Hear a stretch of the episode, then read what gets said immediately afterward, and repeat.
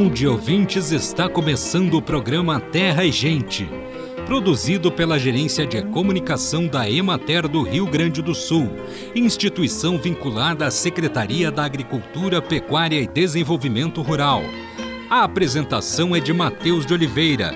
Na técnica, José Cabral.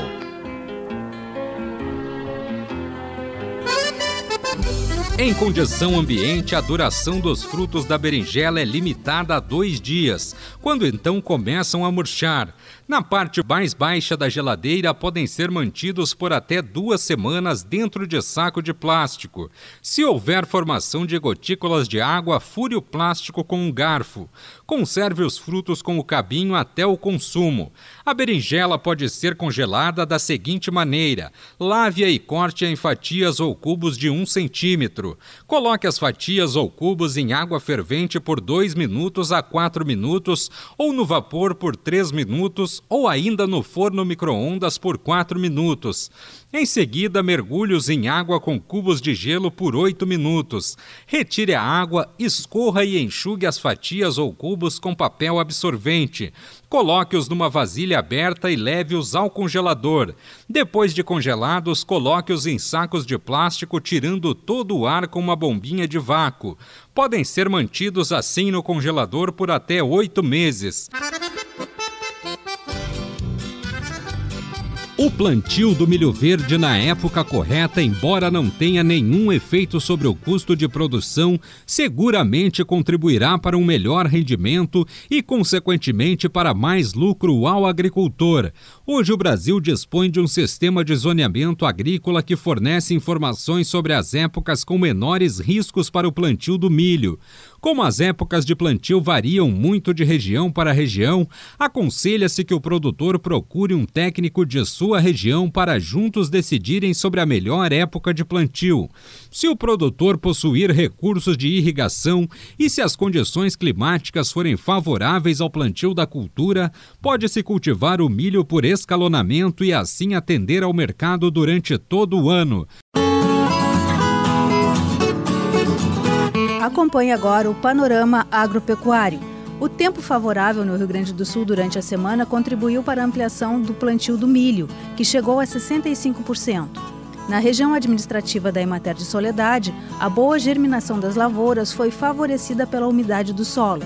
Com as chuvas amenas, não houve problemas de formação de crostas de solo na linha de semeadura. Em grande parte das lavouras implantadas, foram realizados os tratos culturais de controle de plantas invasoras e aplicados os adubos nitrogenados em cobertura. Agricultores monitoram a presença da cigarrinha, em algumas regiões do estado, produtores encaminham para o final a semeadura do feijão primeira safra. Na região administrativa da Emater de Soledade, 90% da área dos 3.464 hectares que devem ser ocupados com a cultura já foi semeada. E os produtores seguem realizando a adubação nitrogenada em cobertura e o controle de plantas invasoras nas primeiras lavouras implantadas. Em algumas áreas, foi registrada a incidência de antracnose, decorrente das baixas temperaturas. E agora, uma mensagem da Embrapa com Selma Rosana e William Galvão. Olá, ouvinte do sul do país! Já estamos no ar com mais uma edição do Prosa Rural para você. Chegue mais perto do rádio então, para não perder nada do que Embrapa traz hoje para você. Em especial porque vamos apresentar uma tecnologia muito importante para a redução de perdas, que tem a ver com pós-colheita. Importantíssima, eu diria. Afinal, o Brasil é um dos principais produtores de frutas e hortaliças do mundo. Mas também é um dos 10 países que mais desperdiçam comida. Lamentavelmente, ouvinte, as perdas em nosso país giram em torno de 40%. Muito alta essa porcentagem?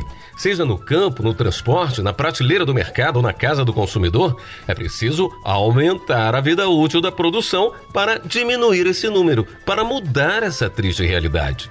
E uma alternativa é a nanoemulsão, que você vai conhecer aqui no programa. Sim, a nanoemulsão de cera de carnaúba é uma alternativa e tanto para a conservação pós-colheita de frutos em geral e redução do desperdício. Extraída das folhas da carnaubeira, palmeira natural da região Nordeste, a cera de carnaúba é reconhecida pela Anvisa como substância segura para o consumo humano. E é bom lembrar que a cera de carnaúba é usada desde o ano de 1930 como cobertura para conservação de alimentos.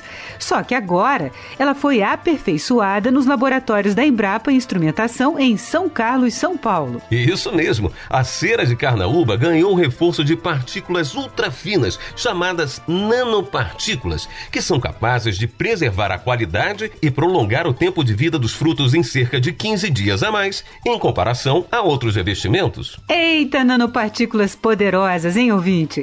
E essa proteção funciona a partir de uma cera de carnaúba líquida, onde a fruta é mergulhada ou a recebe por spray, para que em torno dela se forme uma película invisível que a preservará por mais tempo, fazendo com que dure muito mais. E por causa das nanopartículas, essa tecnologia foi batizada com o nome de nanoemulsão de cera de carnaúba. Uma ferramenta e tanto para combater o desperdício de alimentos, que já foi usada com sucesso em mamão, laranja, tangerina e tomate, demonstrando ser um revestimento eficaz. E muito eficiente. Sabe por quê? Porque forma uma barreira contra a perda de umidade, controla a troca interna de gases do fruto e diminui ação microbiana.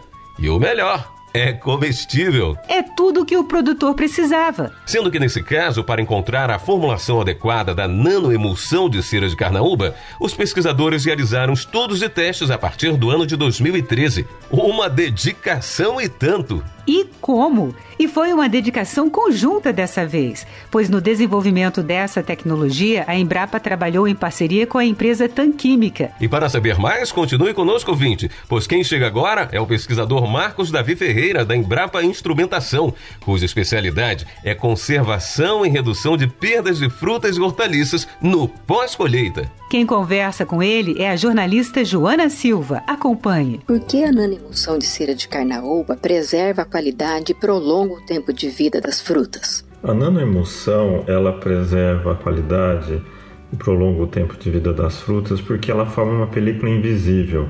E essa película, ela além de dar uma proteção ao fruto, ela proporciona a formação de uma camada que altera a troca gasosa do fruto. Então o que, que acontece? O fruto sem essa película ele perderia mais água e você está exposto no nosso ambiente uma alta concentração de oxigênio e uma baixa concentração de gás carbônico. Então essa película ela inverte essa situação e com isso o fruto diminui o metabolismo, diminui a taxa respiratória e prolonga por mais tempo. É formidável! E continuamos com o pesquisador Marcos Davi Ferreira. Ele que trabalha com tecnologia pós-colheita há mais de 25 anos, fala agora sobre as vantagens da aplicação da nanoemulsão de cera de carnaúba. Entre as vantagens que podem ser apontadas sobre a nanoemulsão de cera de carnaúba, primeiro é um produto de origem vegetal com componentes seguros aprovados pelos órgãos de fiscalização. Segundo, ela fornece uma maior conservação do produto. O que, que isso significa? Ela pode prolongar, em alguns casos, como por exemplo a laranja, em até 15 dias, e aí você tem um produto de qualidade, um produto que você mantém a firmeza e principalmente o sabor desse fruto. Muitas dessas outras ceras elas têm aprovado o uso de sintéticos e esses sintéticos eles podem fornecer um certo sabor referente a, a, alguma fermentação, algo nesse sentido. E a cera de carnaúba, essa película, ela tem mantido nos nossos ensaios a qualidade desses frutos por mais tempo, em todos os sentidos. Então é uma vantagem, um adicional ela em relação aos demais. É isso, ouvinte. A nanoemulsão de cera de carnaúba é um conservante comestível que não faz mal à saúde e conta com a aprovação da Anvisa. Quer mais? A gente traz. É com você, Joana. Quem pode usar a nanoemulsão de cera de carnaúba e como o consumidor final pode ser beneficiado com essa tecnologia? Todos os produtores, aqueles que beneficiam frutas e hortaliças, são potenciais usuários da nanoemulsão. e eles podem estar utilizando especialmente após o processamento, após a limpeza desse produto, há todo um processo de beneficiamento e classificação, o qual a aplicação dessa cera, desse revestimento, ele se insere. E o consumidor é beneficiado por quê? Porque ele vai ter um produto de maior qualidade, um produto no qual foi possível conservar as qualidades iniciais daquele produto da colheita. Então, com isso, você tem também uma redução nas perdas e, consequentemente, uma maior disponibilidade desse produto novamente com qualidade para o consumidor. Isso é bom para o produtor e bom para o consumidor.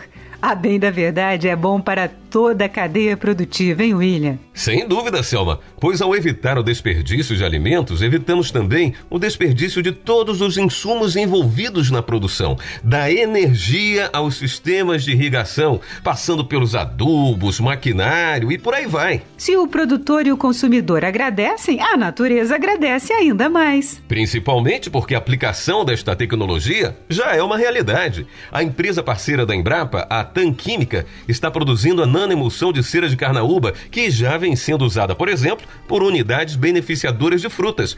Então, ouvinte, vale prestar atenção ao comportamento das frutas e verduras em casa para não perdê-las. Em especial diante do dado da ONU que aponta que um terço da produção total de alimentos do planeta, cerca de 1,3 bilhão de toneladas, vai para o lixo.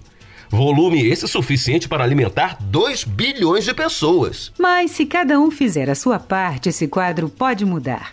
Tem um site muito bacana, o Sem Desperdício, uma iniciativa do WWF Brasil, da Embrapa e da FAO para ampliar a consciência dos consumidores brasileiros sobre o desperdício de alimentos e gerar um impacto positivo na mudança de hábitos de consumo alimentar. Anote o endereço, ouvinte, www.semdesperdício.org. A gente escreve sem desperdício junto, viu? E você, amigo produtor, faça a sua parte, adotando a nanoemulsão de cera de carnaúba. Para mais informações, entre em contato com a Embrapa Instrumentação. O DDD é 16, o telefone é 2107 2800. Mas se preferir um atendimento pela internet, entre no nosso site www.embrapa.br. No pé da página você vai encontrar o Serviço de Atendimento ao Cidadão, o SAC. É só clicar e abrir o seu chamado.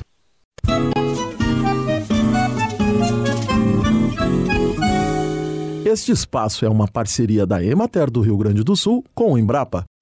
Os equipamentos de proteção individual são de uso obrigatório nas mais diversas etapas de manipulação dos agrotóxicos, como no armazenamento, transporte e preparo da calda, na aplicação e na destinação final das embalagens vazias. A função deles é reduzir os riscos de contaminação e minimizar a exposição dos trabalhadores durante o manuseio e utilização dos agrotóxicos. De acordo com a norma regulamentadora 31, todos os processos de manipulação de agrotóxicos, adjuvantes e produtos afins devem levar em consideração a segurança e a saúde no trabalho nas propriedades rurais.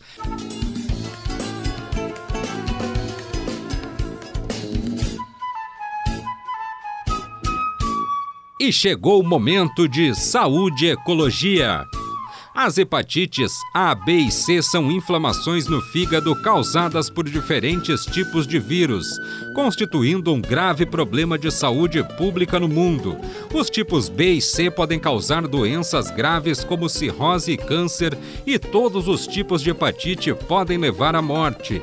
Milhões de pessoas no Brasil podem ser portadoras desses vírus e não saber. Em relação à hepatite C, procure a unidade básica de saúde mais próxima e faça o teste rápido. O diagnóstico precoce e o tratamento são os principais meios de cura. Sua transmissão se dá pelo compartilhamento de materiais no uso de drogas injetáveis, inaladas e pipadas, por relação sexual desprotegida e uso de materiais não esterilizados, como alicates de unha, aparelhos de barbear e depilar, instrumentos de tatuagem e piercings, materiais cirúrgicos ou odontológicos. Quem recebeu transfusão antes de 1900 1993 também corre o risco de ter sido contaminado. Como não existe vacina para hepatite C, as melhores formas de se prevenir são através do uso de preservativos em todas as relações sexuais e o não compartilhamento de materiais contaminados.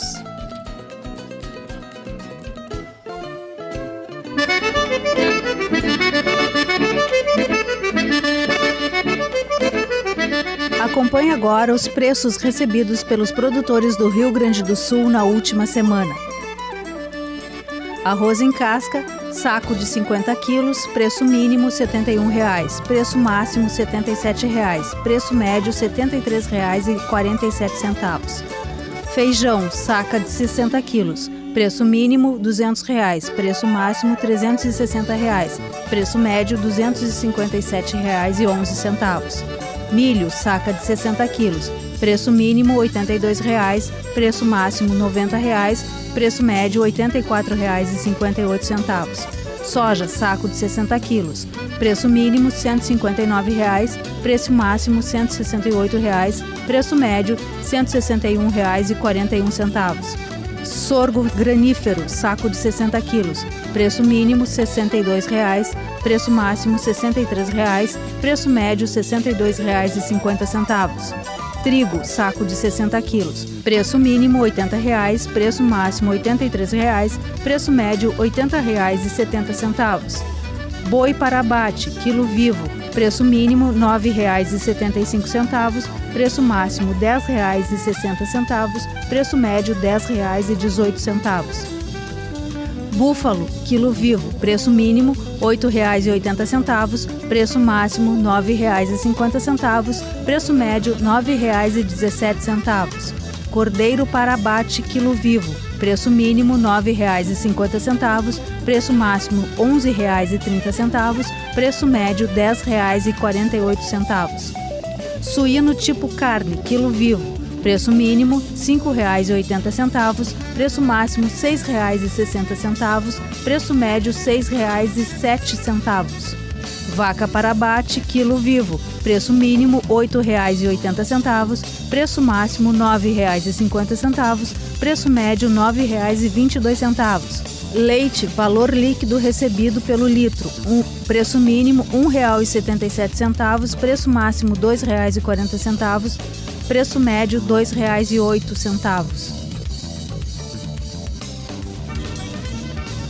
A profundidade de semeadura para o cultivo do milho verde depende de três fatores: temperatura, umidade e tipo de solo. A semente deve ser colocada em uma profundidade que possibilite um bom contato com a umidade do solo. Cumpre lembrar, entretanto, que a maior ou menor profundidade da semeadura vai depender do tipo de solo. Os solos argilosos, onde há um bom acúmulo de água, principalmente na superfície, as sementes devem ser colocadas entre 3 e 5 centímetros de profundidade. Já em solos mais leves ou arenosos, onde a umidade é mais profunda, as sementes devem ser colocadas entre 5 e 7 centímetros de profundidade.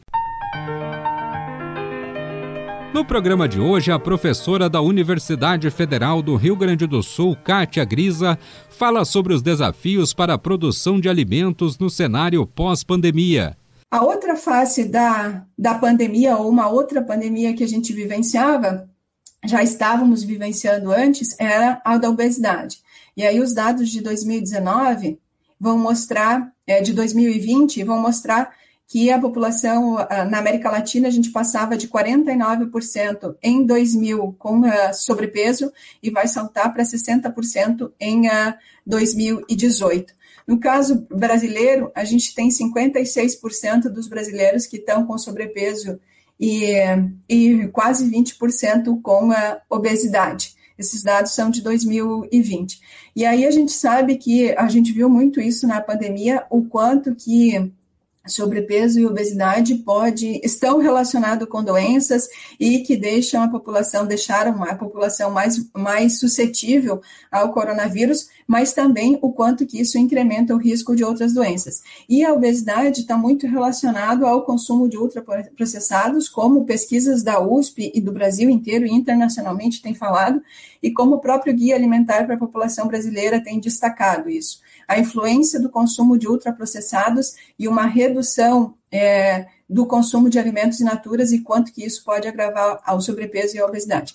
Também é importante destacar que não se trata só de escolhas individuais, de eu, enquanto, enfim, é, de eu optar por, então, vou reduzir o consumo de ultraprocessados.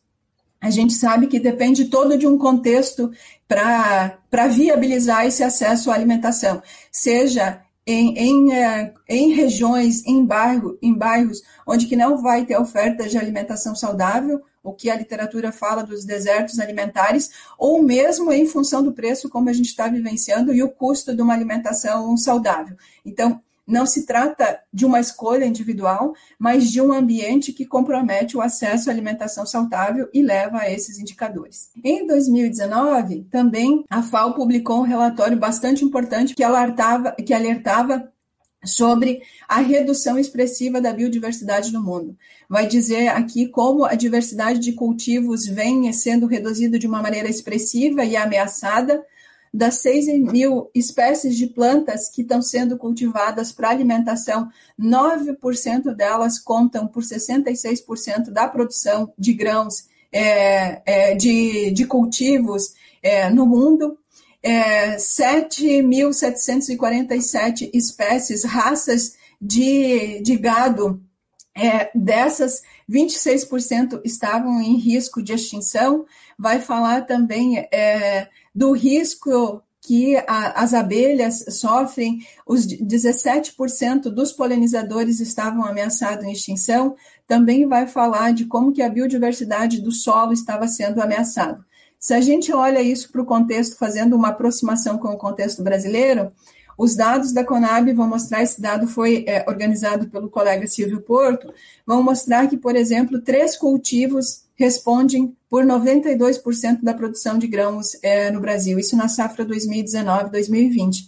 Se reporta num cenário bastante próximo a isso que já apresentava aqui. Ao mesmo tempo, olhando numa perspectiva de mais longo prazo, a gente vai ver que a produção de arroz sofreu, a área cultivada sofreu uma redução de 72% desde a safra de, 2000, de 1977, a área de feijão se reduziu 35% e a de trigo se reduziu 25%.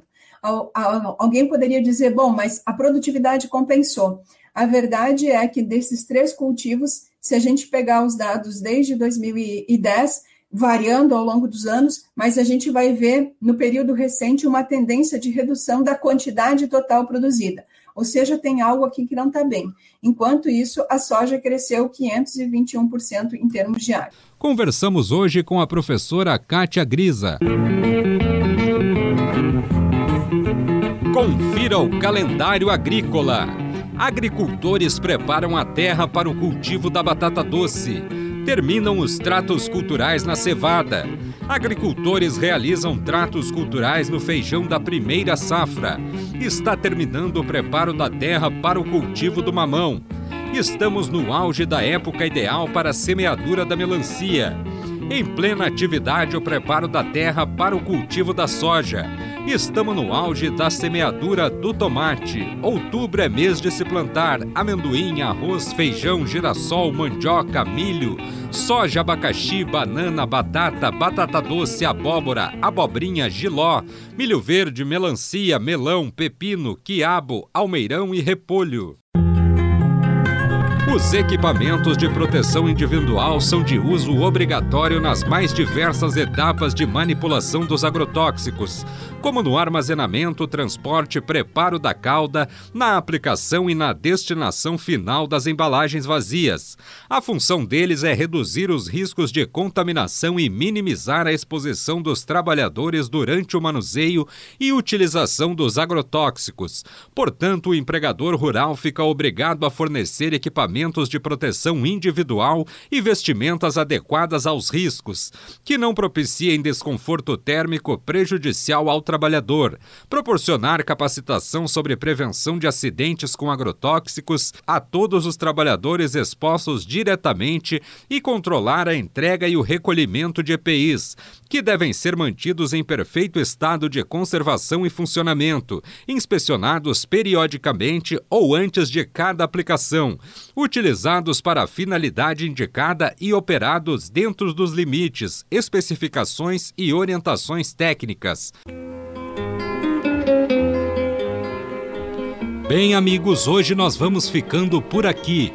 Esperamos por vocês na próxima semana com mais um programa Terra e Gente. Um bom dia para todos.